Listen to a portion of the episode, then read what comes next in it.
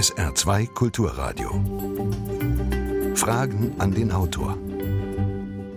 Dazu begrüßt Sie heute Jochen Mar mit am Mikrofon. Herzlich willkommen. Unser Buch heute heißt Verarscht, wie Wirtschaft und Handel die Kunden für dumm verkaufen. Geschrieben hat es Sina Trinkwalder. Sie ist Autorin und Unternehmerin. Sie hat eine Kleidermanufaktur in Augsburg. Manumama heißt die. Was sich dahinter verbirgt, auch Aufregendes, das erzählt sie uns bestimmt gerne im Laufe dieser Sendung. Jetzt erstmal herzlich willkommen hier in Saarbrücken im Studio. Schönen guten Morgen. Guten Morgen. Frau Trinkweiler, in Ihrem Buch geht es um Fairtrade, um Bioanbau und um aufgeklärte Verbraucher. Die möchten vielleicht durch bewussten Konsum die Welt verändern. Warensiegel für ökologischen Anbau gibt es dafür, faire Produktions- und Handelsbedingungen anscheinend auch. Auf jeden Fall gibt das dem Kunden ein gutes Gefühl. Doch die Zertifizierung, sagen Sie, funktioniert nicht. Den Erzeugern der Handelswaren werden die Erträge eigentlich vorenthalten und die Verbraucher werden von Greenwashing und sozialer Schönfarberei hinters Licht geführt. Mal so ganz grob zusammengefasst, was in Ihrem Buch alles vorkommt. Wollen Sie uns jetzt vollends in Depressionen stürzen, wenn überall nur noch Betrug lauert? Da kann man sich ja wirklich keine Sorgen mehr um irgendwas machen.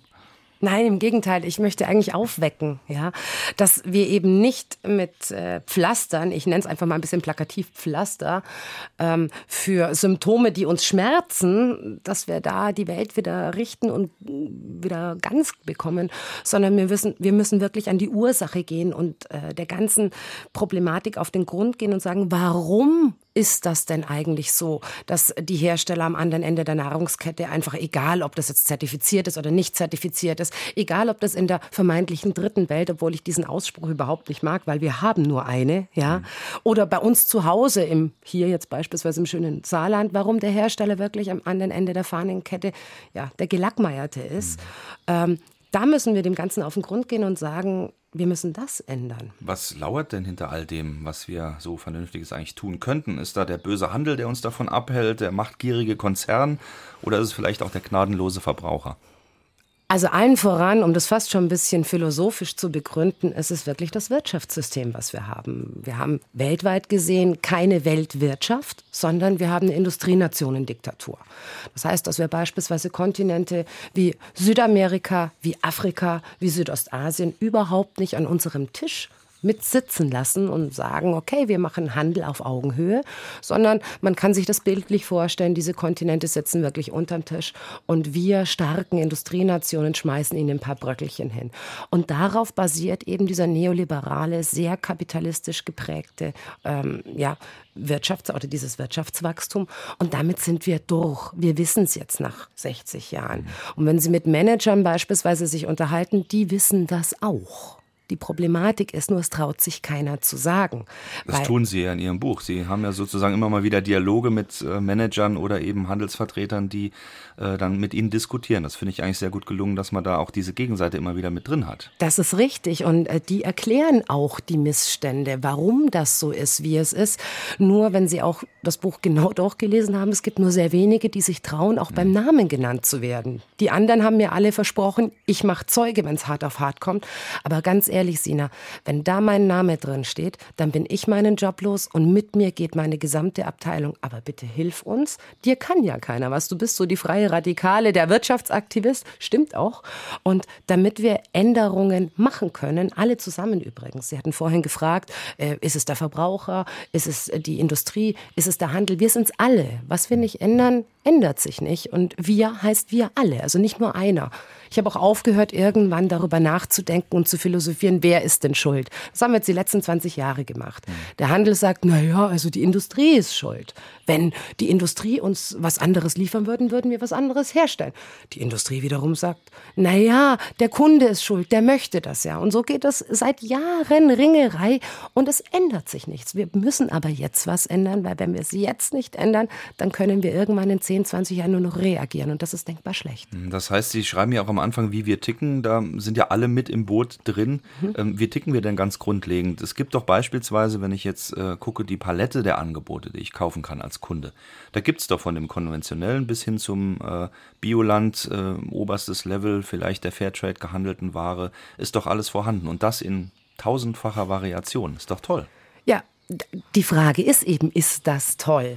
Wir müssen erst mal überlegen, woher kommen wir eigentlich? Und das habe ich auch äh, in einem großen Grundsatzkapitel abgehandelt und, und einfach mal aufgeschrieben. Ich selbst komme ja fast schon leicht pittoresk vom Land in einer Art selbstversorgerischen Wir haben einen selbstversorgerischen Dorf. Mein Onkel, der hat geschlachtetes Rauchfleisch gemacht.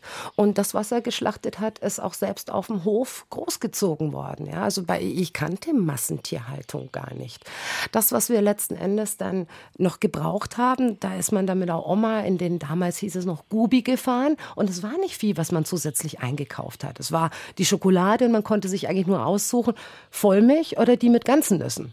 Heute, wie Sie richtig sagen, habe ich 435 verschiedene Sorten, die abstrusesten Kombinationen, Thunfisch, Bacalao, was auch immer, ähm, und das von 2000 Anbietern. Ja. Warum ist das so? Weil wir eben diesem Wachstumsparadigma aufsetzen. Es war so, vor 60 Jahren hat mal ein ja, mehr oder weniger schlauer Mensch gesagt, Wohlstand doch Wachstum. Und das glauben wir heute immer noch. Wir glauben heute immer noch, dass wir quantitativ wachsen müssen, wachsen müssen, wachsen müssen, weil sonst klappt nichts mehr. Und sonst ist unser Wohlstand in Gefahr. Also wir müssen diese ganzen Variationen erfinden mit Thunfisch, Schokolade, damit wir immer weiter verkaufen, weil die Leute ja nicht nur Vollmilch oder die mit Nuss haben wollen. Wir haben doch längst schon keinen Appetit mehr als Verbraucher. Ich habe so ein schönes Beispiel gebracht in dem Buch. Mein Großvater hatte mich mal geschimpft. Da war ich vielleicht fünf, sechs Jahre alt im Auto. Und wie es Kinder so tun, sie quengeln unheimlich, wenn sie denn Hunger haben. Ja, auf der gesamten Autofahrt, ich habe Hunger, ich habe Hunger, ich habe Hunger. Und irgendwann ist meinem Großvater wirklich die Hutschnur gerissen. Er hat die Handbremse gezogen, ist ausgestiegen, hat die Tür hinten bei mir aufgerissen und hat mich wirklich angeschrien. Du hast keinen Hunger. Und wenn überhaupt, hast du Appetit war schwierig für mich als fünf-, sechsjähriges Mädchen zu verstehen. Heute verstehe ich es. Wir haben kaum mehr Appetit. Und das ist das denkbar Schlechteste, was dem Handel und auch der Industrie passieren kann, wenn der Verbraucher keinen Appetit mehr hat. Ja? Das Keine heißt, es Lust. muss ständig neu produziert werden. Deswegen brauchen wir ständig was Neues. Und so kamen die Varianten erstmal ins Spiel. Also Erdbeerjoghurt von heimisch, regional, bio, fair, mit Low-Fat, Fett-Fett, äh, in der Familienpackung, in der Single-Einzelpackung, in was auch immer, cremig gerührt, stichfest Fest, sonst irgendwas. Als wir die Nummer durch hatten, musste was Neues her. Was kam dann? Hm, saisonal. Wir brauchen jetzt beispielsweise Spargel im November. Da musste ich gestern beispielsweise ein bisschen schmunzen, wie pervers mittlerweile unser Wirtschaftssystem und auch der Verbraucher ist. Oxfam, ein NGO, also eine Nichtregierungsorganisation, setzt sich ein für bessere Arbeitsbedingungen der Spargelstecher in Peru. Aber hier setzt sich irgendwie keiner ein für bessere Arbeitsbedingungen der Spargelstecher in Bayern oder in Baden-Württemberg. Das bringt mich auf eine E-Mail, die wir bekommen haben. Mhm. Da geht es nämlich genau um diese ähm, Arbeitsbedingungen. Während ich sie suche, sage ich nochmal, dass wir hier bei SA2 Kulturradio sind, heute mit Sina Trinkwalder verarscht, wie Wirtschaft und Handel die Kunden für dumm verkaufen. Sie können natürlich gerne anrufen unter 0681 65 100 und Ihre Meinung kundtun oder eine Mail schicken an fragen an den Autor at sr.de auf sr2.de haben wir natürlich auch unseren Blog geschaltet und da gibt es auch schon einige Einträge. Also die Frage nach den Arbeitsbedingungen, ähm, ist es eigentlich so, schreibt, nein, jetzt ist sie weg. jetzt ist die Mail weg. Das ist auch schön. Also die Frage war, da ich sie schon gelesen hatte, mhm. ähm, da ist sie wieder. Wo stehen wir in Deutschland im internationalen Vergleich, was Arbeitsbedingungen und Beschäftigungsverhältnisse angeht? Jürgen Bust aus St. Ingbert schreibt uns das. Ist ja eigentlich die Frage, die dahin äh, darauf zielt. Das ist ein äh, sehr interessant oder ist eine sehr interessante Frage, weil man auch da tiefer gehen muss. Es gibt kein Schwarz und kein Weiß. Natürlich könnte ich jetzt sehr äh, polemisch und plakativ sagen, oh, wir in Deutschland stehen super da. Zum einen, wir haben Mindestlöhne, man macht sich strafbar. Ja, natürlich müssen wir darüber diskutieren, ist so ein Mindestlohn von 8,50 Euro in unserer Ökonomie, in unserer Binnenökonomie auch sinnvoll? Ja? Reicht das zum Leben? Wenn wir beispielsweise München nehmen, wo der Quadratmeter Miete 20 Euro kostet, ja, dann sind 8,50 Euro der blanke Hohn. Das ist das Erste. Das Zweite ist, dass wir natürlich auch die Gesamtstruktur angucken müssen. Uns geht es mit Sicherheit nicht schlecht, dem Großteil. Aber es gibt auch ganz, ganz viele, die hundig und madige Arbeitsbedingungen haben. Jetzt ist natürlich so eine Arbeitsbedingung neben der rein monetären Abgeltung haben wir ja auch noch weiche Kriterien. Da kommen wir jetzt in den Bereich der Fairness rein. Und das, was für Sie fair ist, muss für mich noch lange nicht fair sein. Ich bringe das immer am Beispiel, wenn beispielsweise ähm, bengalische Näherinnen nur noch sonntags zehn Stunden arbeiten müssen und die anderen sechs Werktage 14, dann schreien die fast Juhu. Wenn ich meine Ladies in Augsburg darum bitte, samstags mal reinzukommen, mhm dann ist es No-Go. Ja? Also ganz andere also, Ansprüche, die da auch Es sind völlig andere Ansprüche und wir müssen natürlich auch einfach sehen, wie war das vor 100 Jahren bei uns hier? Man darf nicht immer mit dem moralinsauren Zeigefinger hingehen und sagen, alles ist scheiße, nur hier ist es gut. Ähm, man muss es immer im Kontext sehen. Und es gibt auch in Deutschland noch sehr, sehr, sehr, sehr, sehr viel zu verbessern. Und das ist auch wiederum meine Aufgabe. Also die Fairness in dem gesamten Erstellungsprozess von einem Produkt, auch mit den Arbeitsbedingungen gekoppelt, wenn ich sie richtig verstehe, ähm, hat auch damit zu tun, wie gehe ich mit den Menschen in meiner Region um. Natürlich. Weil die fairen Produkte sollten ja, das ist ja auch eine ihrer Hauptforderungen, äh, aus der regionalen Wertschöpfungskette kommen. Das ist die einzige Antwort meines Erachtens, die wir haben, um gegen diese raubtierkapitalistische Globalisierung anzukommen. Ja? Wenn man beispielsweise sieht, ähm, die letzten 20 Jahre, vielleicht sogar ganz verstärkt die letzten 15 Jahre erst, wo wir eine global umspannende Wertschöpfungskette installiert haben durch große Konzerne, dann hat man das ja nicht gemacht, aus Menschenliebe beispielsweise. Wir lassen nicht in Bangladesch aus Menschenliebe nähen oder in Myanmar, das ist jetzt neu auf, Burma hat aufgemacht, das ist jetzt noch billiger, ja. Und wenn man es richtig billig haben will, nimmt man Nordkorea, die brauchen nämlich Devisen, das druckt man nur so ungern ins Etikett. Ähm, dann ist es so, dass wir letzten Endes, ähm, ja, wie soll ich es erklären? Jetzt fehlt mir der Faden. Immer Verschiebebahnhof spielen. Ja, wir, ver wir, wir äh, genau, wir verschieben uns, unsere, unsere Ansprüche und wir verschieben letzten Endes alles. Wir müssen in der Region wirtschaften, weil wir dann auch stabil sind. Wir sind unabhängig. Man hat die Globalisierung nicht deshalb gemacht aus Menschenliebe, sondern aus Geldgier. Ja. Und immer dort, wo jemand mit wenig Arbeit viel Geld verdient, müssen auf der anderen Seite viele Menschen arbeiten für sehr wenig Geld. Und es geht nicht mehr. Kommen wir doch jetzt mal zu dem Prinzip, das dem entgegenwirken will, nämlich Fairtrade. Ähm, so ist ja auch der Titel so ein bisschen angepasst Ihres Buches, verarscht. Ähm, warum funktioniert das im Detail nicht? Sie haben ein schönes Beispiel gebracht, ähm, wenn jemand in diesem Fairtrade-Zirkus, sage ich jetzt mal Anführungszeichen, als Produzent von ähm, Kakaobohnen oder von Kaffeebohnen mit drin ist, warum ist nicht aus, ausgewiesen, dass er auch fair behandelt wird?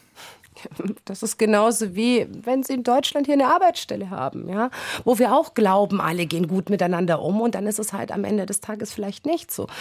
Ähm, bei Fairtrade oder letztendlich bei dem fairen Handel muss man erstmal sagen, es ist eine grundgute Idee, eine sehr löbliche Idee, zu sagen, wir möchten den Kleinbauern den Zugang zum Weltmarkt geben. Ja? Nur wenn wir eine gute Idee auf ein krankes System pfropfen, dann wird nicht das System gesund, sondern die Idee kaputt. Und auch der faire Handel kämpft mit den gleichen Problemen, die wir im konventionellen Bereich haben. Riesengroßes Thema ist beispielsweise die Überschüsse. Ja, wir, wir haben einfach von allem viel zu viel, weil wir ja immer noch glauben, wir brauchen immer mehr, statt dass wir sagen, wir bräuchten es vielleicht mal besser. Auch im fairen Produktionskreislauf. Auch im fairen Produktionskreislauf. Wenn wir Tee nehmen, wenn wir Kaffee nehmen oder in meinem Bereich Baumwolle, da gehen noch nicht mal 10 Prozent der Baumwolle, die unter dem Fairtrade-Mantel erzeugt werden, auch in den Fairtrade-Markt. Der Rest liegt rum.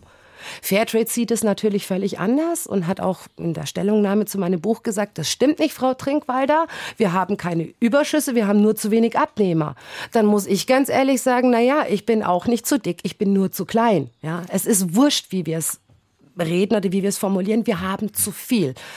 Und dann ist es natürlich klar, dass der Fairtrade-Bauer, der sehr viel Geld für die Zertifizierung bezahlt hat, naja, der ist bauernschlau, zu Recht und sagt, Moment mal, äh, Okay, wenn das nicht in den Fairtrade-Markt geht, dann mache ich doch selber meine faire Behandlung. Dann nehme ich doch meinen Kaffee, der hochqualitativ ist, und den gebe ich zu konventionellen Aufkäufern, weil da kriege ich sogar mehr Geld als mit Prämie im fairen Handel. Zu Recht, wie ich finde, dass der Bauer sich selbst seine Lösung schnitzt. Ja, und den Rest, den ich halt nicht mehr losbekomme im konventionellen Bereich, den schütte ich halt zu Fairtrade. Das würde jetzt vielleicht erklären, warum. Äh, das schreiben Sie ja auch. Und mir ging es auch mal so, dass man sehr oft hört, ähm, also fair gehandelter Kaffee schmeckt eigentlich gar nicht so gut wie konventioneller. Woran liegt das? Das ist natürlich auch eine Geschmackssache auf der einen Seite. Nee. Auf der anderen Seite gibt es natürlich auch Inhalte, die sich daraus erklären ließen. Ich ich muss ganz ehrlich gestehen, wer mich kennt, wer mir beispielsweise in den sozialen Netzwerken folgt, weiß, ich bin ein Kaffee-Junkie. Und zwar per Gusto, also des Geschmacks wegen. Und ich konnte diese plörre nicht saufen. Also ich habe mich wirklich durchgetrunken durch alle, aber es schmeckt einfach nicht. Ja? Bio schmeckt sehr wohl, aber fair habe ich bis heute übrigens nichts gefunden. Wenn jemand was weiß, bitte herzlich gerne her. Ich probiere das alles. Ich wollte aber immer auch fair bleiben, auch in meinen Recherchen und habe beispielsweise neben einem internationalen Trader, der mir das bestätigt hat, neben Wissenschaftler, die das ebenfalls herausbekommen haben, mal den Gaumen, der wirklich geschult ist, und zwar den Kaffeesommelier Deutschlands, Michael Gliss, besucht und habe gesagt, bitte hilf mir. Kann das? Ja, das kann so sein, weil das nun mal so und so ist. Du siehst das an der Bohne, man sieht das schon. Und beim Röstvorgang merkst du das auch. Hm, also wir haben ein Qualitätsproblem. Ich glaube, dass sich Fairtrade mittlerweile dessen bewusst ist und daran ein bisschen arbeitet. Aber es löst das Problem nicht. Ja? Es löst die ganzen Probleme nicht. Wir müssen die Wirtschaft ändern. Dann wiederum brauchen wir so Dinge wie Fairtrade beispielsweise nicht. Sie hören SA2 Kulturradio mit Sina Trinkwalder heute. Verarscht, wie Wirtschaft und Handel die Kunden für dumm verkaufen. Sie können gerne weiter anrufen. 0681 65 100 ist die Nummer oder auch auf sr2.de unseren Fragen an den Autorblock nutzen oder eine E-Mail schicken. Die Adresse finden Sie dort eingeblendet. Und wir haben einen ersten Anrufer. Eine Frage betrifft die Verschleierungstechniken bei Fairtrade, der natürlich dann nicht fair ist.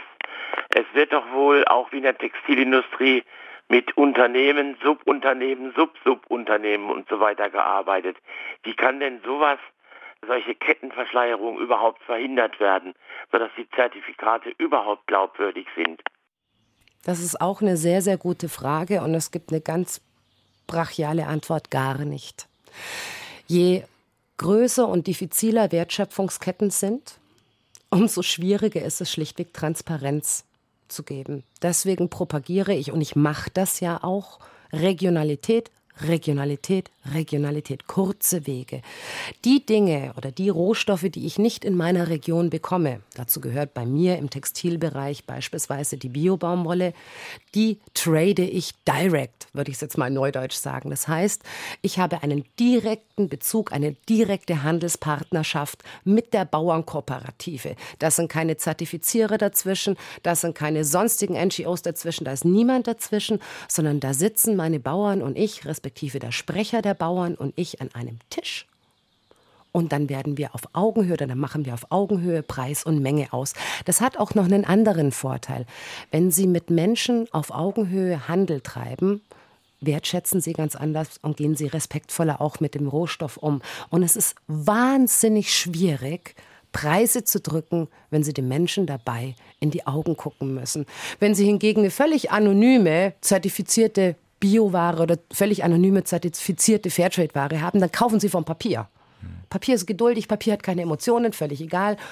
Und dann ist es ihnen wurscht und dann können sie richtig schön Preise drücken. Und das ist nicht meine Art der Wirtschaft. Wo wir bei dem Thema Zertifizierung wären und vielleicht auch bei dem, was uns hier in Saarbrücken ähm, und im Regionalverband ja auch äh, seit einigen Wochen ähm, beschäftigt, ist, dass der Regionalverband Saarbrücken ähm, Fairtrade-Region geworden ist. Saarbrücken ist eh schon äh, Fairtrade-Stadt.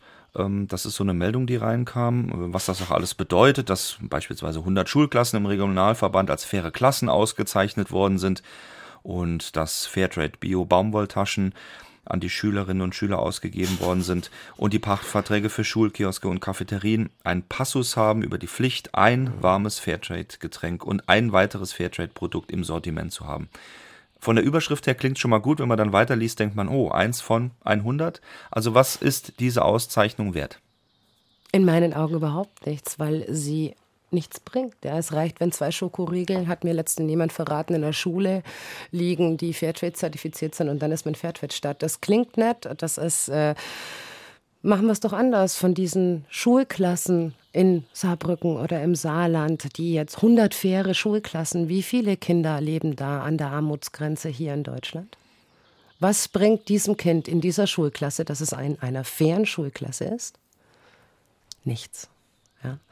Und es bringt aber gleichsam auch den Erzeugern relativ wenig, wenn 100 Schokoriegel, die Fairtrade zertifiziert sind, durch die Schulklassen gehen oder durchs Kiosk Bauen gehen. wir das System aus? Machen alle Schulklassen in Deutschland zu Fairtrade-Schulklassen?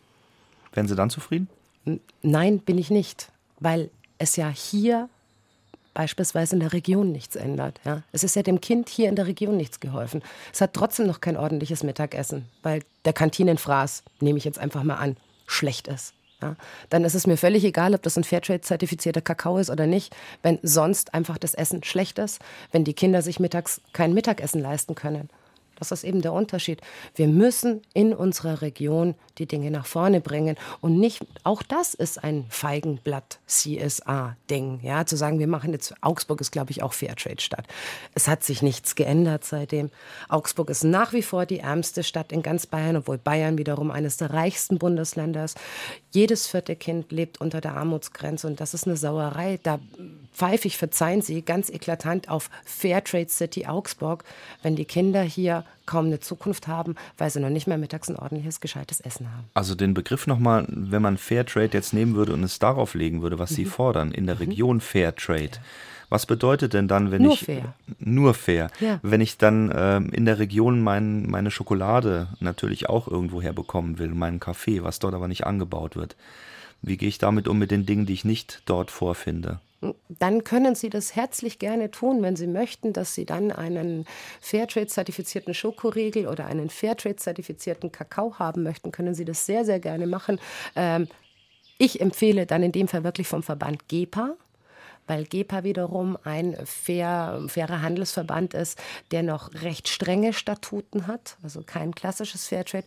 Da geht es um Themen wie beispielsweise Mischungsverhältnisse oder aber auch Mengenausgleich. Das ist jetzt sehr kompliziert. Das, man hält das auch gerne kompliziert, damit es der Verbraucher nicht ganz begreift. Ja.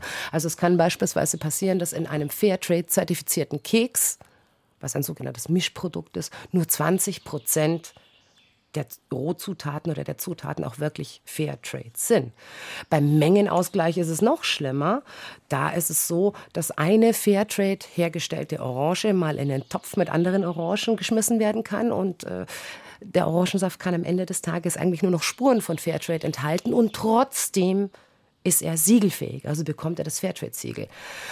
Fairtrade argumentiert, na ja, man muss natürlich erst das aufbauen und, und, und äh, wir müssen da erst die Kapazitäten ausbauen und äh, die Maschinen nutzen. Komischerweise geht es bei Bio ja auch. Da darf man auch nicht die Biomilch und die konventionelle Milch in Molkereien zusammenschmeißen und am Ende des Prozesses ist alles Bio. Ja. Warum geht es da? Weil Bio Gesetz ist. Bio hat Grundregeln, die wir einhalten müssen, die europaweit gelten damit auf einem Produkt Bio EG Bio stehen darf. Darüber hinaus gibt es verschiedene Verbandsorganisationen wie beispielsweise Naturland, Bioland, Demeter, die noch weitaus höhere Standards haben, weitaus strengere Standards haben, die unterschiedlich ausgeprägt sind, vom eher anthroposophischen Ansatz wie Demeter hin zum relativ wirtschaftsnahen, aber sehr realistisch industriellen Ansatz wie Bioland beispielsweise. Aber allesamt sind es hier Fakten, Fakten, die überprüft werden können. Und da gibt es schon eine Sicherheit. Also die 20 Prozent erhöhen auf jeden Fall und gesetzlich verankern. Das wäre Ihre Forderung. Meine Forderung ähm, bei Fairtrade. Bei Fairtrade wäre meine Forderung, oder eigentlich der normale ökonomische Menschenverstand würde fordern, wenn wir wissen, dass unsere Rohstoffe hinten wirklich schimmeln, weil sie es nicht loskriegen. Ja? Aufhören, irgendwelche Städte zu zertifizieren, sondern den Bauern endlich zu helfen und sagen, okay, gut in Ordnung. Die Mischungsverhältnisse gehen auf 80 Prozent. Gut, dann kann vielleicht Lidl nicht mehr Fairtrade-Händler des Jahres werden, weil die Produkte ein bisschen teurer werden. Aber für mich ist ein Discounter sowieso ein No-Go, ja, weil er einfach unsere ganze Kultur ausverkauft. Zur Discountisierung kommen wir gleich noch, was das auch mit Fairtrade und Bio äh, zu ja. tun hat. Jetzt hören wir erstmal noch einen Anrufer. Ja, wie unterscheidet sich das von allgemeiner Werbung? Also ich glaube, das Problem hat mit Werbung zu tun und nicht mit dem Wirtschaftssystem. Was ich dazu sage, ist, wenn man Rindfleisch kauft oder Kleidung kauft, dann soll man in einen Laden mit einer Marke gehen. Ich würde vorschlagen, es wäre besser, zu rindfleisch.de oder kleidung.de und dann könnte man sich informieren über Rindfleisch und Kleidung und äh, das wäre viel besser als eine Marke und Werbung. Also Bewertungsportale statt Siegel, so ungefähr habe ich das verstanden jetzt, wenn man dann das Produkt kaufen will. Ich musste gerade ein bisschen schmunzeln. Man soll lieber bei Textil in eine, in eine Markenboutique gehen. Ähm, ich bin da immer ganz radikal und sage, es ist völlig egal, ob äh, du die Billig-Jeans für 7,99 kaufst oder die sündteure Jeans für 359,99 mit äh, Strasssteinen auf dem Hintern. Ja. Beide kommen vom gleichen Band aus der gleichen Näherei. Dann kauf lieber, wenn du dich nicht völlig verarscht sehen willst, die Billig-Jeans. Ja. Ähm, die Bewertungsportale das ist auch wiederum eine nette Idee und der Gamer würde jetzt sagen, da wird auch gerne gecheatet, also beschissen letzten Endes. Wir wissen es bei Reiseportalen, wir wissen es bei Hotelportalen, da werden Bewertungen gekauft etc. Ich glaube, die einzige Lösung, und das mache ich gerne Mantra gleich, regionale Wertschöpfung, maximale Transparenz, offene Türen der Unternehmen, so wie wir es auch machen in unserer gesamten Wertschöpfungskette, das muss man sich dann auch trauen. Ja. Ähm, wir trauen uns das, wir haben beste Erfahrungen damit gemacht. Und natürlich gibt es auch Kunden, die sagen, das ist alles schön und gut, liebe Sina, ich kann zu dir in deine Näherei. Wir haben noch nicht mal einen Pförtner, nicht wie hier beim Saarländischen Rundfunk, ja, dass ich vor verschlossener Tür stehe, sondern Tür auf, mittendrin in der Näherei. Das gleiche ist bei uns in der Weberei, in der Spinnerei, die in Nordrhein-Westfalen ist. Trotzdem gibt es Kunden, die sagen, aber ich weiß nicht, so ein Siegel wäre mir schon lieber. Da sage ich dann, lieber Kunde, wenn du deinen eigenen Augen nicht mehr trauen kannst, deiner eigenen Nase nicht, dann kann ich dir auch nicht mehr helfen. Ja? Dann musst du das tun, was du für richtig hältst. Aber ich glaube, glaube, Transparenz ist das Wichtigste, damit der Kunde künftig auch eine gewisse Sicherheit bekommt. Und Direktvermarktung, wenn wir beispielsweise bei ähm, landwirtschaftlichen Produkten gehen. Gerade bei uns in Bayern ist es so, dass die Bauern immer mehr zur Eigenvermarktung gehen und zu Einkaufsgemeinschaften, damit nicht jeder Kunde zum Bauern X, Y und Z fahren muss, machen die kleine Hoflädelchen. Ist auch eine Möglichkeit. Oder sie verkaufen an ihren lokalen Einzelhändler, der einem, groß, der einem großen Qualitätssupermarkt Supermarktkette angeschlossen ist, wie Edeka oder Rewe beispielsweise. Also Transparenz ist äh, das Stichwort. Natürlich gibt es das auch beim Saarländischen Rundfunk, um das nochmal aufzugreifen. Ja, die Transparenz nur, schon, nur, nur, nur, son nur sonntags ist die Tür verschlossen, weil da nicht so viele Menschen hier unterwegs sind. Das zu dem Punkt. Auf der anderen Seite äh, schreiben Sie so schön in Ihrem Buch, dass ähm, viele, die sich einlassen als Bauern, auch aus unserer Region, mhm. in die, äh, sagen wir mal, fair Produktion oder in die Bioproduktion, dass die relativ schnell merken, a, ähm, wir werden trotzdem von oben diktiert bei denen, die uns mit groß machen, oder b, wir schaffen das nicht mehr. Was ist da los? Ja, das ist, ähm, nehmen wir als Beispiel die Kartoffel. Ja, das ist ein grundgutes Nahrungsmittel und es gibt ganz viele Bauern, die richtige Probleme haben. Aus zwei Gründen. Das erste ist natürlich, ich nenne es mal unser Handelsklassenwahnsinn. Ja, nur die schönsten Bauer, äh, nur die schönsten Kartoffeln dürfen in das Fach oder in das Regal. Hier müssen wir einfach mal sagen, eine Kartoffel, die nicht ganz so schön ist, hat auch eine Wertschätzung verdient. Und warum darf die denn nicht in den Laden? Ja, Handelsklasse 1, 2, 3 würde ich sofort wegschieben. Das zweite ist, dass ähm, es meistens so ist, oh ja, Regionalität verkauft sich, dann kommt der Handel, dann sagt er den Bauern, ich nehme dir das und das garantiert ab, der Bauer baut aus, der Bauer nimmt Kredite auf, der Bauer stellt um auf ökologischen Landbau, was richtig gut ist. Ökologischer Landbau müssen wir auch ganz klar sagen, brauchen wir, weil ich beispielsweise bin der Verfechter einer Enkelwirtschaft, das heißt, bei mir steht nicht der Kunde im Mittelpunkt, sondern dessen nächste Generation und übernächste. Wenn wir mit Pestiziden, Herbiziden die Böden kaputt machen, ist es irreversibel. Wir können es nicht mehr reparieren. Also müssen wir wirklich den ökologischen Landbau protegieren und nach vorne bringen. Glyphosat, Glyphosateinsatz in dem Zusammenhang wird äh, gerade diskutiert. No wieder. way. Weg mit dem Scheiß. Ja, ich kann es nicht anders sagen. Brauchen wir nicht. Also ökologischer Landbau, das heißt, was auch länger dauert und dann mehr kostet und dann demjenigen, der es erstellt, auch ein bisschen was mehr bringt. Das Interessante ist, es kostet ja nicht unbedingt mehr. Es ist momentan in der Umwälzung so, ja, der BWL wird jetzt nennen, äh, das ganze Economy of Scale nennen. Das gibt es bei uns im Textil auch. Momentan muss ich den Kesselputzen äh, zahlen, das Färben zahlen und den Kesselputzen wieder zahlen. Wenn aber alle ökologisch färben würden, bräuchten wir keine Kessel mehr zu putzen. Und dann fällt dieser Posten weg und dann wird es wiederum günstiger mit der Menge. Ja? Also diese, Kessel putzen für für, eine, für ein Färbe, genau, einen Färbekessel putzen beispielsweise. Okay. Ja? Also, ähm, so, jetzt kommen wir, lassen Sie uns kurz bei der Kartoffel bleiben. Der Bauer hat investiert, der Bauer hat die Verträge und auf einmal werden ihm die Verträge nachverhandelt. Nachverhandelt insofern, als dass dann der Handel sagt, pass auf, lieber Bauer, wir finden es ja toll, wenn da drauf steht, die Kartoffeln von der Saarschleife in ökologischer Qualität, aber wir haben keine Lust mehr, dir den Preis zu bezahlen. Wir möchten einen Nachlass, weil wenn du uns den nicht gibst, Dann holen wir die Fairtrade und biozertifizierte Kartoffel aus Israel, die zwar künstlich bewässert ist, ist uns aber scheißegal und dem Kunden auch. Ja? Das heißt, eine Abhängigkeit ist dort dann in dem System entstanden, Natürlich. aus dem der Versorger nicht mehr rauskommt aus dem der Hersteller, der Hersteller. nicht mehr rauskommt. Mhm. Und hier ist unsere Aufgabe als Verbraucher, und da dürfen wir uns nicht freisprechen. Hier müssen wir hingehen, wenn wir diese Substituierung sehen Moment, letzte Woche waren die noch von und jetzt sind die aus Ägypten oder Israel. Dann nehmt diese Packung Kartoffeln, schmeißt sie auf die Kasse und sagt, nein, zahlen werde ich sie nicht, sondern ich lege sie wieder dahin. Ich wollte sie euch nur zeigen, diese Kartoffeln kaufe ich nicht. Ich möchte wieder die Kartoffeln von der Saarschleife. Das ist unsere Aufgabe als Verbraucher. Und Sie werden ganz schnell sehen, dass der Handel sich auch ganz schnell wieder umstellt. Weil lieber hat er dann ein Produkt mit weniger Marge als gar keinen Umsatz. Also meine Frage wäre, äh, wie Singer Trinkwälder darüber denkt, zum Thema Niedrigpreis und der Discounter zum Beispiel Milchpreis. Da wird ja immer das Argument angeführt, ja, der Verbraucher wünscht ja die niedrigen Preise. Und meine Frage ist, glaubt sie auch, dass äh, die Niedrigpreise deswegen angeboten werden, weil die verschiedenen Discounter damit einen Konkurrenzvorteil sich erhoffen natürlich. Ne? Und nicht aus Gefälligkeit der Konsumenten, die würden natürlich gerne mehr bezahlen, wenn die Qualität dementsprechend wäre. Das Problem der Bauern ist ja auch klar. Aber das Problem ist tatsächlich, ich denke, dass es einfach ein ganz trivialer Konkurrenzvorteil ist, wenn man sagt, ich biete es billiger an als die Konkurrenz. Ist das so einfach? Jetzt bin ich mal richtig schön plakativ. Also, Einkäufer sind sehr asozial. Und Scham ist ein soziales Gefühl. Deswegen geht Preisdrücken auch so schön. Ja? Und wenn so ein Einkäufer im Handel sieht, da ist Luft, obwohl gar keine Luft mehr ist, dann verschafft er sich trotzdem noch Luft. Das Dumme ist, dass der Milchpreis momentan etwas diffiziler ist, als wir es gerne hören möchten. Es gibt ja zwei Bereiche, wo der Konsument enorm sensibel ist. Der erste Bereich ist das Benzin, der Treibstoff. Da wird diskutiert bis aufs Blut. Und das zweite ist der Milchpreis. Ja.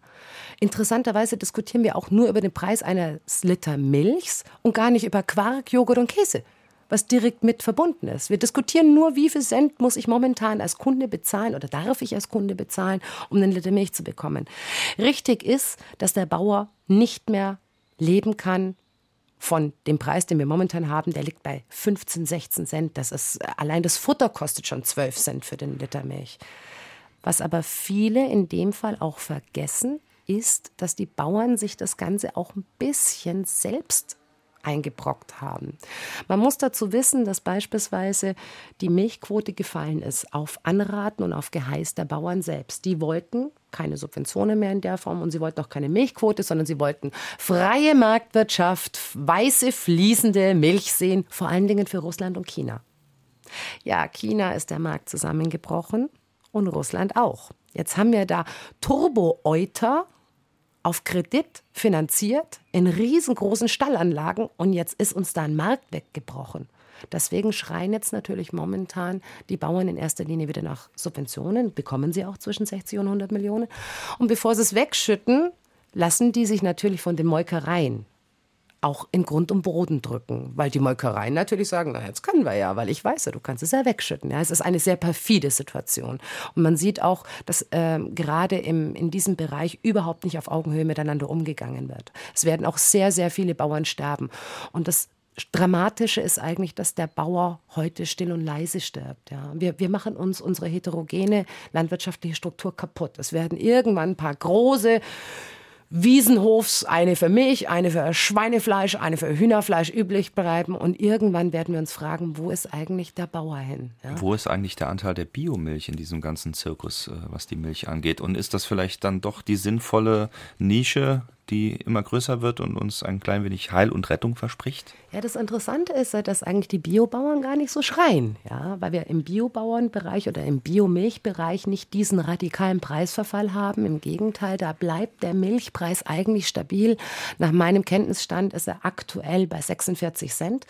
Davon kann ein Bauer einen Liter Biomilch erzeugen. 48 wären besser, 50 wären super. Ja, aber das, das wissen wir immer. Ähm, aber auch hier ist es natürlich so, dass es nicht ganz einfach ist, weil auch hier haben wir Überschussmengen. Im Vergleich zu Fair Trade, wo wir mit Rohstoffen Überschüsse fahren, wie beispielsweise Tee, Kaffee und Baumwolle, die man auch gut mal liegen lassen kann, weil es nicht kaputt geht. Es wird zwar nicht besser, aber es wird auch nicht arg schlechter. Haben wir im Milchbereich die sogenannte frische Falle. Und das ist etwas, was ich natürlich sehr kritisiere, weil die Bioverbände oder die Molkereien in erster Linie ihr, ja, ihr Gold, nämlich eine Verbandsmilch, bei Discountern parken für billig Bio bis sie wieder einen Handelspartner finden, der bereit ist, auch langfristige Partnerschaften einzugehen, was Discounter ja alle nicht gehen. Discounter machen keine jahrelangen Verträge und Absichtserklärungen, gemeinschaftlich den ökologischen Landbau nach vorne zu bringen. Die wollen den billigsten Cent, sonst gar nichts. Und das ist etwas, was ich sehr kritisiere, dass es natürlich passieren kann, dass der Kunde beispielsweise bei einem Discounter einen Eigenmarken Bio-Joghurt, wo nur EG Öko drauf ist, was ja das Mindestmaß ist, was wir alle wissen, aber drin ist eigentlich Demeter oder Biolandmilch. Und derjenige, der ganz viel Geld für seine Biolandmilch im Biomarkt ausgegeben hat, ist der Verarschte. Der ist in dem Fall der Verarschte, außer er ist so wie ich, der freundlicherweise eine andere Art des Wirtschaftens möchte, ja, und dafür auch bereit ist, etwas mehr oder etwas tiefer in die Tasche zu greifen, um die langfristigen Partnerschaften auch zu installieren, die wir brauchen. Wir kommen nicht an ökologischer Landwirtschaft vorbei. Beispielsweise eine Zahl ist wirklich sehr interessant. Österreich ja, ist zehnmal so klein wie Deutschland, hat aber zehnmal mehr Landbauern oder Ökobauern als Deutschland. Da ist die Welt, mal politisch abgesehen, fast noch in Ordnung. Ja. Und da müssen wir hin, weil sonst kriegen wir bald keine gute Nahrungsmittel mehr. Ich wohne hier in Landau und wir haben seit einiger Zeit das H&M Kleidungshaus. Ich bin jetzt zweimal reingegangen, weil mich interessiert hat. Ich komme aus der ökologischen Szene und äh, mich mal erkundigt oder nachgeschaut, wie das so, wie das hier gestellt ist. Und zwar in China überwiegend und auch in entsprechend anderen Ländern. Ja, ich habe auch gefragt, ja, sie haben auch äh, Leinen und äh, Seil und Baumwolle und dann habe ich mal nachgefragt, ja, ist das KWA oder so? Nein, also sehr viel Synthetik auch und das ist halt heute so. Meine Frage ist, in welche Richtung wird denn hier gegangen, dass in unserem kleinen, verhältnismäßig kleinen Stadt nicht so, so ein Riesenhaus gemacht wird und sehr, sehr hübsch, sehr schön geschmackvoll und alles ist. Aber diese Preise, ich bin also ganz irritiert und sage, was ist, was ist denn das? Was ist da los, ist eigentlich die Frage. In einem hübschen Haus kann man auch Dinge verkaufen, die vielleicht nicht so ganz hübsch erstellt werden. ja, und, und vor allen Dingen auch in einer kleinen Stadt kann man eine große Filiale eröffnen. Das zeigt ja wiederum dieses blinde Wachstum immer mehr, immer größer, immer, immer noch mehr in den Markt drücken mit immer noch schlechterer Ware. Da kann man wirklich beispielsweise, ich, ich muss selbst sagen, ich habe eine Auszubildende, der bin ich letzten verbal wirklich an den Kragen gegangen. Die lernt Bekleidungstechnikerin, äh, Entschuldigung, Bekleidungsfertigerin und äh, sie ist ausgezogen. Und dann fragte ich sie, ob sie sonst irgendwas braucht, ob mir irgendwie helfen kann mit Waschmaschine. Wie, wieso Waschmaschine? Sag ich, wieso nicht? Du brauchst eine Waschmaschine, wenn du ausziehst. Nee, ich ziehe das zwei, dreimal an, lüfte es und schmeiße. Das ist nicht dein Ernst. Und dann habe ich hier wirklich die Leviten gelesen und gesagt, du möchtest einen Beruf erlernen, in dem ein Wert geschätzt wird und du machst genau das Gegenteil. Ja? Das ist nämlich genau das Problem, dass wir heute in einer Fast-Fashion-Welt leben. Möglichst viel, wir waschen es noch nicht mehr mehr. Das ist überhaupt nicht wertschätzend den Menschen gegenüber, die das herstellen. Der Arbeitsaufwand eines T-Shirts ist völlig gleich, egal ob sie es zehnmal waschen und mit einem guten Material herstellen oder ob sie es mit einem Bullshit-Material herstellen und nicht waschen. Ja? Und das ist eben der Weg, die, da kreuzt sich oder da, da geht es auseinander. Die einen sagen, so wie ich, Lieber weniger, dafür was Besseres. Das kostet dann auch etwas mehr, ist klar, wenn wir bessere Rohstoffe äh, verarbeiten, wenn wir die Verarbeitung höherwertiger machen. Die anderen sagen, ist mir doch völlig egal, weil ich weiß ja, dass mein Klientel sowieso nicht wäscht. Das muss keine, äh, keine Wäsche halten. Und das ist natürlich wirklich sehr rücksichtsvoll. Es ist völlig gegen Rohstoffknappheit. Es ist völlig gegen, das, das ist auch keine Wertschätzung gegenüber den Arbeitern, ja. Aber die sind ja weit weg, dann ist es völlig egal. Wobei ich auch hier sagen muss, da ist China, wenn das Herstellungsland China ist, ist es eigentlich sogar noch ganz okay. Ja. Also es gibt weitaus schlimmere Länder wie Bangladesch, wie Myanmar, Nordkorea. Auf der anderen Seite ist es nicht transparent für den Kunden, weil meistens kommen die Produkte aus eben genannten Ländern. Über Großhändler werden sie nach China geholt, zollfrei oder mit, mit Minimalzoll. Und dann kommt hier erst Made in China rein. Und dann wird das eben über äh, Handelsabkommen direkt nach Europa und nach Amerika verschifft. Also nehmen wir mal die ganz Großen in diesem Geschäft. Hess Natur beispielsweise kommt in Ihrem Buch auch vor. Ähm, wie arbeiten die? Ist da alles fair? Ist da alles öko? Äh, das kann ich nicht beurteilen, ob äh, alles Öko ist. Das äh, müssen Sie Hess Natur fragen. Deren Prozessketten kenne ich nicht. Das Einzige, was beispielsweise sehr interessant ist, ist, es gibt ja Textiler in Deutschland. Ja, und ähm, die sind schon, nachdem ich da einige Dinge mitbekommen habe, äußerst gelackmeiert, weil beispielsweise die das Bundesministerium für Entwicklungshilfe auch Unternehmen wie Hess Natur mit 200.000 äh, Euro für Kapazitätenaufbau in Bangladesch unterstützt. Da ist ein Projektantrag eingegangen, ja, der über eine kleine Anfrage an den Bundestag äh, von mir aufgedeckt wurde. Wenn ich dem Herrn Müller, unserem Entwicklungshilfeminister, einen Brief schreibe und sage, lieber Herr Müller, das ist toll, ja, darf ich auch 200.000 Euro Entwicklungshilfe für Augsburg haben? Dann würde der mich auslachen. Ja. Und da hört dann bei mir eigentlich der Spaß auf. Krasses Missverhältnis ja, in dem Fall. In dem Fall ja. Jetzt ist es so, wir haben hier SA2 Kulturradio, hören Sie aus Saarbrücken mit Sina Trinkwalder und dem Buch Verarscht, wie Wirtschaft und Handel die Kunden für dumm verkaufen. Wir haben ganz, ganz viele Anrufe und noch ganz viele Mails. Tut mir leid. Erstmal vielen, vielen Dank, dass Sie so aktiv sind heute. Scheint doch eine wichtige und auch intensive Diskussion zu geben. So wollen wir das. Auf der anderen Seite werden nicht alle drankommen. Das äh, kann ich jetzt um die Uhrzeit schon mal sagen. Aber wir hören jetzt nochmal einen Anrufer. Immanuel Kant, der Philosoph, hat seine Kritik der praktischen Vernunft überschrieben mit der Frage, was sollen wir tun? Wenn ich mich bei Ihnen frage, was sollen wir tun, ja, dann bleibt nur das Ergebnis, kaufen wir doch gleich beim Billigheimer. Der ist auch nicht schlimmer als alle anderen. Ich würde mir bei solchen Nachforschungen, wie Sie sie angestellt haben, irgendwo auch einen Hinweis erwarten, wer ist weniger schlimm. Sie erzählen von Ihrem Onkel, dem Schlachter. Ja, wenn wir etwa, fordere ich seit Jahren, eine Kilometersteuer auf Lebendtiertransporte hätten, dann würde natürlich der lokale Markt gestärkt und der Weltmarkt äh, weniger bevorzugt. Lösungen von dieser Art würde ich mir von Ihnen erwarten. Also die Lösungen jetzt, Frau Trinkwalder. Ja, wunderbar, dazu bin ich nur noch nicht gefragt worden. Das ist der dritte Bereich des Buchs und da liege ich schon sehr äh, bei dem äh, ähm, Zuhörer, der gerade angerufen hat.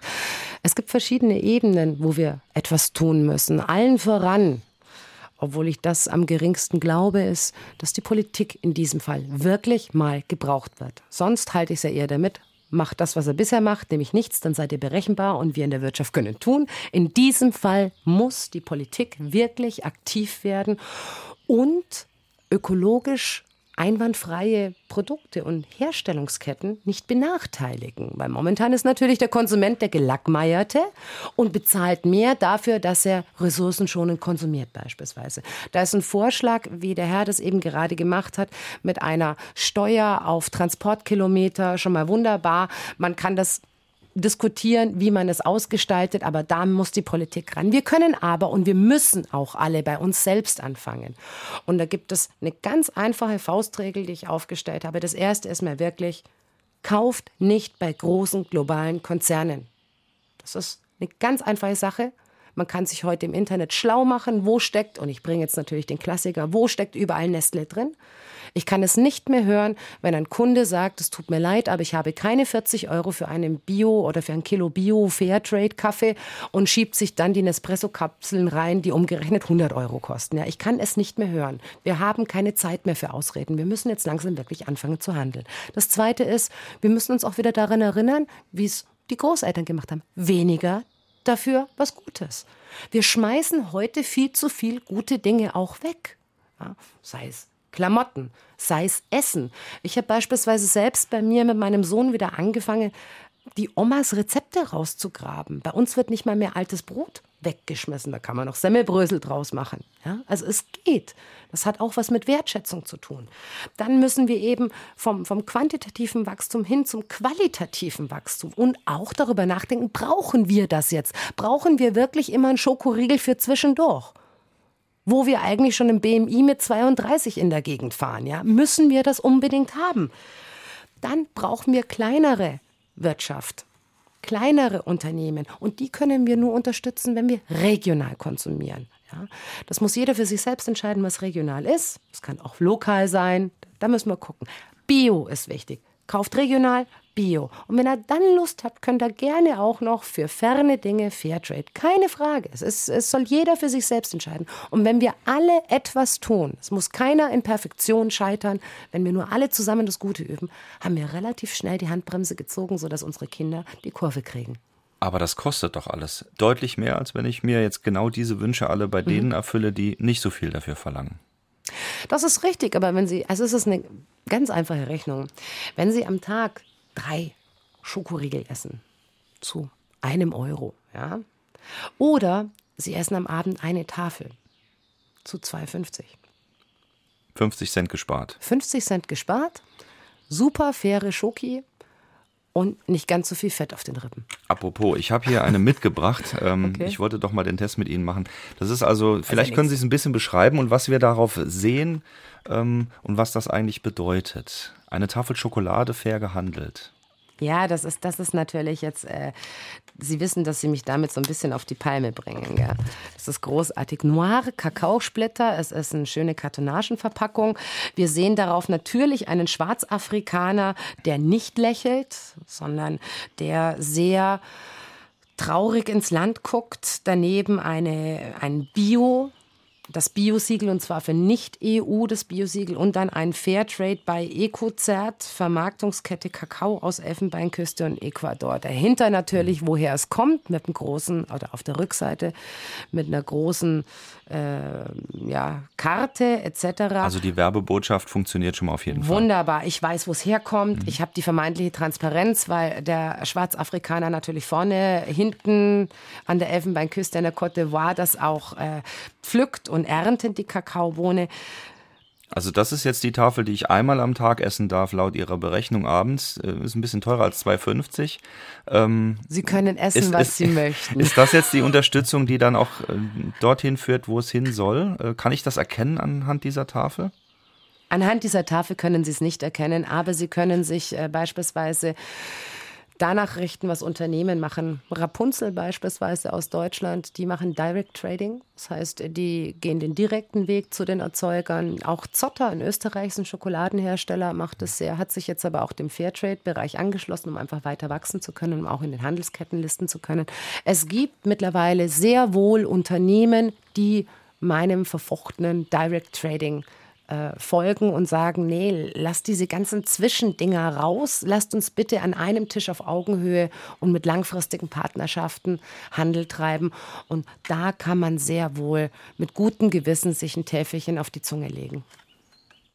Gibt es denn Fairtrade-Marken, die besser sind als andere? Beziehungsweise gibt es welche, die schlechter sind als andere vergleichbare? Es gibt eine, mittlerweile eine absolute Unmenge an Fairtrade-Produkten von verschiedenen Organisationen, angefangen vom Dachverband der Weltläden, die ja einer der Ursprünge sind, hin zu Transfer, was ja klassisch Fairtrade ist, GEPA. Ich kann mich gerne wiederholen. Wenn es um den Strenge der, des Standards geht, dann konsumieren Sie bitte GEPA, weil die beispielsweise im Mischungsverhältnis 50 Prozent versuchen zu erreichen und es gelingt ihnen meines Erachtens auch ganz gut. Ja. Und äh, ansonsten fangt einfach wieder an zu denken. Also ich habe ein schönes Beispiel im, im Buch gebracht und zwar habe ich auf meinem Balkon Pfefferminze ja. Und aus diesem Pfefferminze-Stock schneide ich mir dann Blätter raus oder ich zupfe Blätter ab und mache mir meinen Tee. Und dann brauche ich keinen Fairtrade-zertifizierten, künstlich bewässerten Pfefferminztee aus Ägypten importieren, weil das einfach Quatsch ist, wenn das Gras und, und das Kräuter oder die Kräuter hier überall am Wegesrand bei uns wachsen. Warum? Unser, ähm, wer war es nochmal? Unser mein, Entwicklungsminister ja, hat doch, ja, trinkt doch auch gerne Fairtrade gehandelten Tee. Der, äh, das war dieses wunderbare Beispiel. Der hat diesen Fairtrade gehandelten Tee in einer Fernsehsendung reingehangen und ein Loblied auf einen künstlich bewässerten Pfefferminztee aus Ägypten äh, runtergezogen, was wirklich in dem Fall, bitte lasst uns alle wieder anfangen zu denken. Das heißt, man sollte vielleicht selber nochmal genauer drauf schauen, also sich auch informieren. Wo kann ich mich denn so informieren, dass ich auch rausfinde, Beispielsweise die Frage von vorhin von der Hörerin, was ist eine gute, was ist eine nicht so gute Fairtrade ähm, Firma oder, oder Unternehmen? Herr Gepa beispielsweise hat sich ja im Zuge dessen, dass Fairtrade die Mischungsverhältnisse und die, ja nennen wir es einfach mal, die Regeln nach unten gesenkt hat, abgesenkt hat, ähm, hat sich ja wirklich im Clinch getrennt. Also äh, die fanden das auch nicht gut, obwohl die quasi im großen Fairtrade-Becken zusammen waren. Und ähm, man kann sich nicht wirklich informieren. Es ist relativ schwierig, gebe ich auch zu, weil es natürlich auch nicht im Sinne des Fairtrade-Erfinders ist, dass der Konsument mordsmäßig viel mitbekommt, wie denn Mischungsverhältnisse sind und Mengenausgleiche sind. Das will man ja nicht, weil sonst würde der Kunde natürlich am Ende des Tages sagen, Moment, was? Da ist nur eine Orange in dem riesengroßen Ding, wo wir 50.000 Packungen Orangensaft draus machen? Nö, dann kaufe ich gleich wieder konventionell. Das will man ja auch nicht. Also auch da ist man nicht darauf bedacht, mordstransparent zu sein. Von dem her, ja, selber darüber nachdenken, selber den Orangensaft machen. Sie hören jetzt zwei Kulturradio mit der Sendung Fragen an den Autor, heute an die Autorin Sina Trinkwalder und von den vielen, vielen Anruferinnen und Anrufern, die heute mit aktiv waren, haben drei ein Exemplar des Buches gewonnen. Über das wir heute gesprochen haben, wird Ihnen dann per Post zugeschickt. Heute Doris Lenz aus Saarbrücken, Konrad Kubitsch aus Messange. Das ist in Frankreich und liegt am Atlantik. Schöne Grüße nach dort, dass Sie uns dort hören, freut mich besonders. Und Ruth Fischer aus Landau, die hat auch ein Buch gewonnen. Und jetzt haben wir noch einen weiteren Telefonanruf. Die Gelder für die Verbraucherberatung wurden gekürzt. Die Industrie behauptet, dass wir alles das so wollen, wie sie es herstellt. Institute, die uns schützen sollen, übernehmen überwiegend die Argumente der Hersteller und so weiter. Was glaubt Frau Trinkwalter, wie diese beschissene Situation durch TTIP sich entwickeln wird? Oh, das ist zum einen eine Bestandsaufnahme, zum anderen noch ein Blick auf TTIP. Aber bleiben wir doch erstmal bei den, sagen wir mal, Ökotestern von heute. Großartig. Der Herr hat es gerade so wunderbar gesagt, das ist eine beschissene Situation und ich darf das zitieren. Und ich stehe völlig hinter seiner Meinung. Lobbyismus zieht sich in Deutschland doch, dass uns mehr als schlecht wird. Und eigentlich darf man überhaupt nichts und niemanden trauen, wenn es denn irgendwie öffentlich ist. Äh, gerade beispielsweise habe ich auch im Buch beschrieben, ich hatte letztes Jahr den Deutschen Fairnesspreis bekommen und wurde dann, ähm, als ich propagiert habe, wir müssen weniger konsumieren, dafür was Gutes und Siegel sind nicht so wichtig, Hauptsache Transparenz und Vertrauen in den Hersteller von äh, dem Herrn Stellpflug, der der Chef von Ökotest ist, also auch ein Siegel- und Gralshüter, als Gutmensch beschimpft. Also aus dem eigenen Lager wird man da sogar beschimpft, wenn man denen ihre Geldzertifizierungsmaschine unterm Hintern wegschießt. Ähm, so viel also zum Thema Siegel. Man kann in Siegel vertrauen. Man muss wissen, Siegel sind immer das, der kleinste gemeinsame Nenner einer großen Industrie. Und wenn uns da was nicht passt, dann ändern wir die Statuten. Und wir erzählen es möglichst nicht dem Kunden. Ja. Ähm, was TTIP betrifft, bin ich ein absoluter Gegner, übrigens auch gegen CETA. Weniger wegen dem Chlorhühnchen, das muss ich nicht essen. Ich esse sowieso kein Hühnchen. Ja. Vielmehr äh, bezüglich der Schiedsgerichtbarkeit und auch, dass der Verbraucherschutz selbst deutlich nachlassen wird. Auf der anderen Seite muss ich ganz ehrlich sagen, und das hat mich sehr und maßlos enttäuscht, heute gehen wir in Europa auf die Straße und sagen, wir möchten kein TTIP haben. Auf gar keinen Fall. Warum?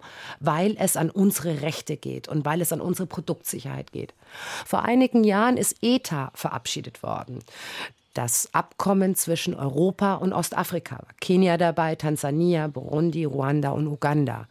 Und die Europäische Union hat die ostafrikanischen Staaten bis an den Rand des Ruins erpresst, dass sie dieses, verzeihen Sie, jetzt sag ich, Scheißabkommen unterschreiben. Sonst würde man ihnen die Entwicklungshilfe einstellen, Strafzölle auf ihre Tulpen und alles, was wir hier brauchen. Ja. Und darüber hinaus würde natürlich die gesamte lokale äh, Wirtschaft nahezu ökonomisch bombardiert da unten. Und dann hat Kenia als letzter kurz vor knapp wirklich unter Erpressung unterschrieben. Da hat keiner von uns geschrien, weil es ja zu unserem Vorteil war. Und das ist eben genau das, was ich angreite. Das ist keine faire Weltwirtschaft. Wir schreien, wenn es an uns ein eigenes Säckel gehen und wir freuen uns diebisch und leise, wenn wir die anderen ausbeuten können. Und so geht das nicht mehr weiter. Also wenn diejenigen, die auf die Straße gehen und gegen TTIP äh, protestieren und sagen, es geht gegen unsere Rechte, dann sollte man sich vielleicht mal anschauen, was wir eigentlich in Wirklichkeit treiben. Wollen Sie das damit sagen, dass man vielleicht einen Blick darauf wirft, was wir mitunter als toll finden, ist gar nicht so toll. Was du nicht willst, dass man dir tut, Das füg auch keinem anderen zu. Ich sehe nur die einzige Möglichkeit darin, dass man Promis, junge Promis bittet, diese Sachen als unsexy zu erklären, nämlich Kleidung länger zu tragen, gewisse Sachen nicht zu ändern. Nur so ist es möglich. In Amerika hat man das gemacht und schon war der Sprung zum Elektroauto gigantisch, weil Promis sich bereit erklärt haben, das es unsexy zu erklären, was vorher der anderen Gefahren sind, weil sonst erreichen sie die Jugend nie. Also brauchen wir Promis, die sagen, das ist unsexy, was wir hier so tun? Nein, wir brauchen Bildung. Weil Promis sind kein Garant dafür. Kleines Beispiel am Schluss. Es gab einen Promi, einen jungen Promi, der erst ähm, das Gesicht für eine Ökomarke im Textil gemacht hat und acht Wochen später für NKD die T-Shirts getragen hat. Bringt nichts. Wir brauchen Bildung und Geist in der neuen Generation. Und die kommen. Und da bin ich guter Dinge. Und Regionalität. Und sowieso. Sina Trinkwalder, vielen, vielen Dank für Ihr Hiersein in Saarbrücken. Fragen an den Autor war das heute mit dem Thema Verarscht, wie Wirtschaft und Handel die Kunden für dumm verkaufen. Alle Informationen zum Buch finden Sie natürlich auch unter sr2.de. Alle nochmal, die mitgemacht haben, vielen, vielen Dank dafür. Nächste Woche ist dann Kai Schmieding hier zu Gast. Bei ihm Dennis Gastmann mit dem Atlas der unentdeckten Länder. Das wird auch ein spannendes Thema. Ich empfehle SR2 Kulturradio. Mein Name ist Jochen Marmit und ja, machen Sie es einfach gut. Bis zum nächsten Mal. Und denken Sie mal dran, SR2 ist gut zu hören.